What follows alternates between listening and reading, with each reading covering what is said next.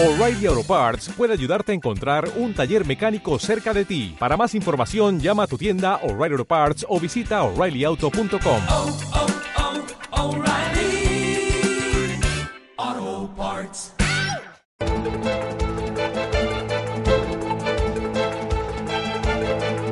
En Radio Intereconomía, la entrevista capital con Susana Criado. Today, the Federal Open Market Committee decided to raise the target range for the federal funds rate Hoy el Comité Federal del Mercado Abierto ha decidido elevar el rango objetivo para la tasa de fondos federales en un cuarto de punto porcentual, llevándolo a 1,25%. Nuestra decisión de hacer otra reducción gradual en el monto de la política acomodaticia refleja el progreso de la economía y se espera que haga hacia los objetivos máximos de empleo y estabilidad de precios que nos asigna la ley. Eran las declaraciones de Janet Yellen tras anunciar esa subida de tipos de interés. Juan Ignacio Crespo. Juan Ignacio, ¿qué tal? Muy buenos días. Buenos días. Juan Ignacio Crespo es analista financiero, es autor de varios libros como Cómo acabar de una vez por todas con los mercados, por qué en 2017 volveremos a entrar en recesión y actualmente es asesor del Fondo de Inversión Multiciclos Global Renta 4. Eh, primero, eh, ¿tiene argumentos la Reserva Federal de Estados Unidos para subir los tipos de interés? ¿En qué se ha apoyado Janet Yellen? La verdad es que yo creo que han ido a piñón fijo porque hasta ayer parecía que podían tener argumentos, pero los datos económicos ayer fueron tan malos que todo el mundo empezó a dudar. Más, la duda era más por la casi imposibilidad de dar marcha atrás después de haber convencido al mercado de que habría una subida de tipos de interés en la reunión de ayer que por otra cosa. Para que nos hagamos una idea, eh, los datos en Estados Unidos, los datos económicos tras la victoria de Trump, habían sido regulares, nada más, no especialmente buenos cuando se trataba de datos objetivos, medibles, y especialmente buenos cuando se trataba de datos de opinión, o bien de los consumidores, o bien de los empresarios. Pero en, los, en las últimas semanas han empeorado todos, tanto los reales como los de opinión. Hay un índice, el índice de sorpresas económicas de Citigroup, uh -huh. que mide eh, cómo de sorprendido se, se ve el mercado por datos que no espera. Bueno, pues después de los datos de ayer de ventas al por menor y de inflación en Estados Unidos, ese índice ha bajado a menos 57 mm. y no estaba en un nivel tan bajo desde mayo de 2015. Si recuerdan, en mayo de 2015 las bolsas pegaron un bajón muy fuerte en Europa y en, y en China fortísimo, eh, no tanto en Estados Unidos y también eh, hubo muchas dudas en el terreno de la renta fija. Eh, si queremos datos todavía peores, nos tenemos que remontar a 2011-2012, que es cuando Europa estaba en recesión, Japón también y Estados Unidos estuvo a punto de entrar en ella. Es decir, que había un montón de argumentos para que la Reserva Federal eh, se hubiera mantenido sin subir los tipos en la reunión de ayer, pero yo creo que ya está, era demasiado tarde ya el efecto en el mercado probablemente hubiera sido peor si no hubieran subido los tipos. Bueno, ha subido tipos e incluso ha anunciado un nuevo incremento en 2017. Sí, exacto. Si las cosas van como estoy comentando, difícilmente van a poder llevar a cabo ese incremento, pero bueno, ya sabemos que en economía a veces se ve una tendencia que se esboza y de repente en cuestión de, de dos semanas se ha esbozado la tendencia contraria. Yo tengo muy serias dudas de que vayan a poder hacerlo, porque hay sectores que están muy tocados en Estados Unidos. El sector del automóvil, que es uno de los que tira de la economía, como sabemos, que, eh, de forma clásica, eh, está tocadísimo y con precios en el, en, en, de, de los automóviles de segunda mano que se han hundido, con lo cual el incentivo para comprar automóviles nuevos ha bajado fuertemente. Y luego hay un indicador que no se suele seguir mucho, uh -huh. pero que a mí me gusta porque da un poco idea del estado de ánimo de los consumidores, que es el índice de restaurantes. ¿no? El índice de restaurantes está teniendo un comportamiento muy malo en los últimos meses, eh, ha entrado prácticamente en negativo ya, y, además es que está coincidiendo con varias cadenas americanas, que una ha quebrado, eh, cadenas de estas franquicias de, de comida en la que el cenar no, no resulta especialmente caro, una de esas cadenas ha quebrado y otras dos están a punto de hacerlo. Entonces todo eso encaja muy bien con ese mal comportamiento de las ventas al por menor, del consumo de las familias que está teniendo lugar en la economía americana en los últimos meses. Hay otro elemento negativo, este ya global, no solo de la economía americana, que es que las materias de año están teniendo una caída importante.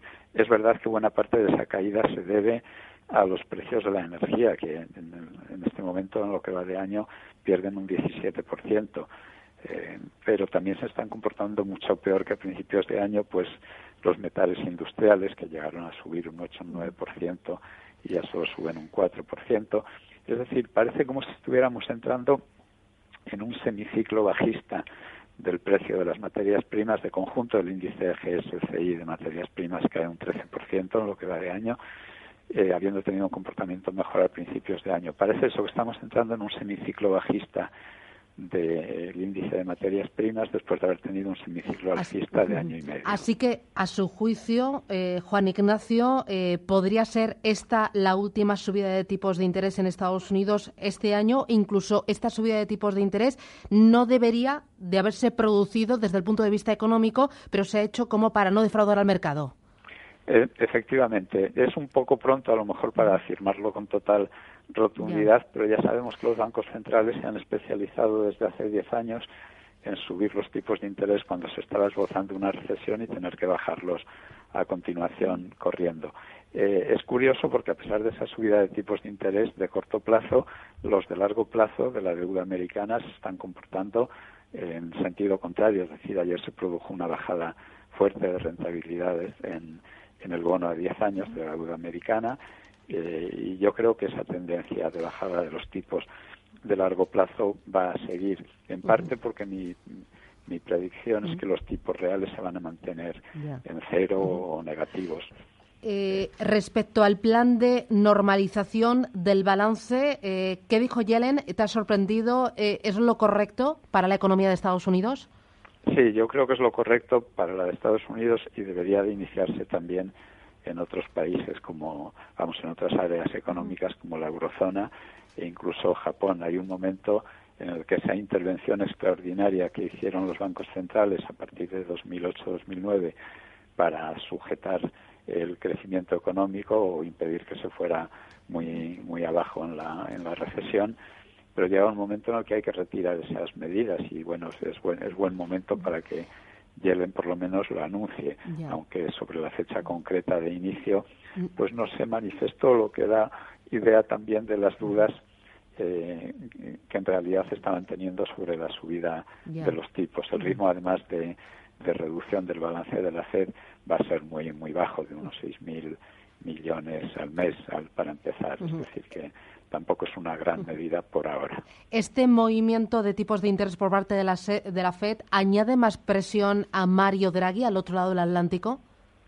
Sí, le añade algo más de presión. Lo que pasa es que Draghi parece muy seguro de sí mismo y por las últimas declaraciones, desde luego, podemos dar por hecho que la compra de bonos va a continuar hasta septiembre, ¿no? Que es lo previsto y a continuación, pues ya veremos. Eh, hasta tal punto que ahora el Banco eh, Central Europeo ya tiene un balance que supera en 300.000, 400.000 millones de dólares al de la Reserva Federal. Eh, lo cual es completamente es algo completamente inaudito. ¿Y podría haber una fuga de capitales desde Europa a Estados Unidos buscando la rentabilidad y la seguridad del bono americano a 10 años?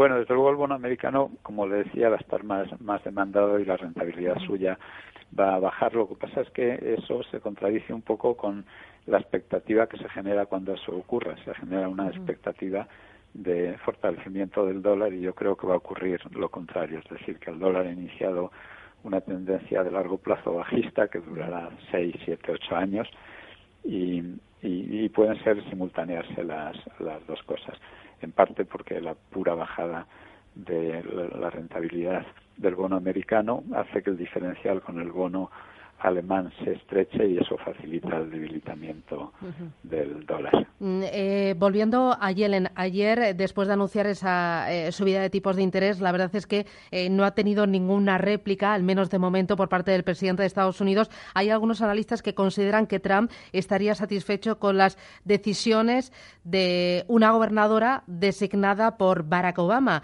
el mandato de Yellen acaba el próximo mes de febrero. ¿A quién colocará? Eh, ¿Quién va a ser el próximo presidente de la FED?